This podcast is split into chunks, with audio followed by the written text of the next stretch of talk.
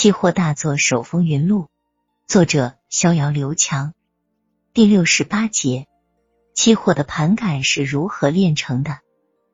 读到股票大作手回忆录的第十七节，文中提到了做盘灵感，这其实也是一直困扰逍遥多年的一个疑问：做期货究竟是要靠逻辑分析，还是要靠所谓的直觉盘感？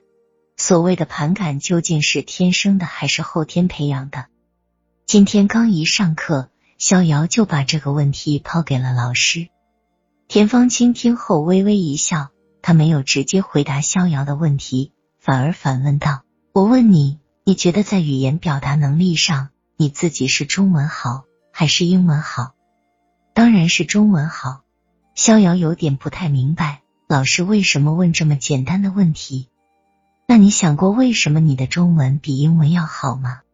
田方清继续追问道：“因为中文是我的母语啊，我可以用中文思维，而英语我则需要先把它翻译成中文，再去思维，这当然要慢了啊。”没错，其实你已经把你刚才提的问题自己回答了。在期货投机里，母语中文就是你的盘感，而外语英文就是你的逻辑分析。田方清一字一句的说道：“哦。”逍遥恍然大悟，您的意思是说，盘感比逻辑分析要重要，而且迅速的多？是的，一名真正出色的期货做手，肯定是要靠盘感去交易的。但接下来问题又来了，好的盘感是如何形成的呢？田方清又把问题抛给了逍遥，这也是一直困扰我的问题。盘感这两个字太模糊。我总觉得这里面有天生的成分在里面。您觉得盘感是天生多一些，还是后天培养多一些？田方清笑了笑，淡淡的说道：“我不排除这个世界上有期货天才的存在，但我坚信，任何一名成功期货做手的成功，都离不开他背后远远超过常人的努力。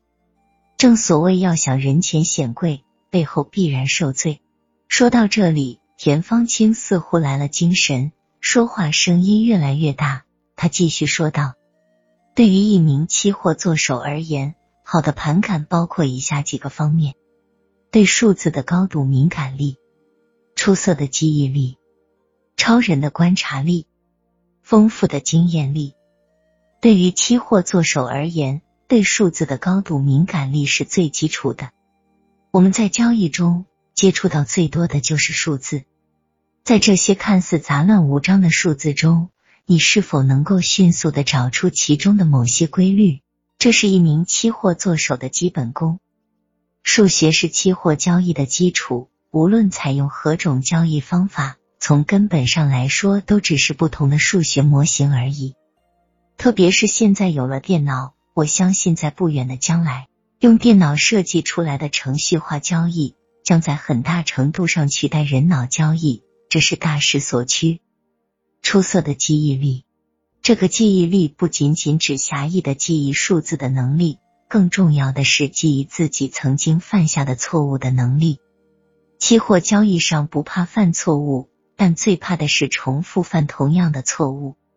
好了伤疤忘了疼，这是记忆力差的最普遍表现。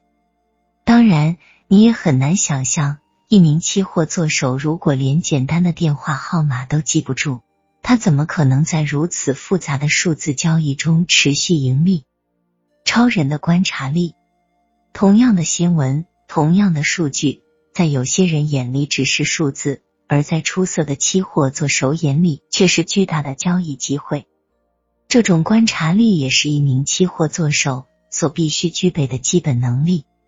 具体到期货交易上来说，你需要的能够发现商品的供需关系即将发生巨大变化的观察力。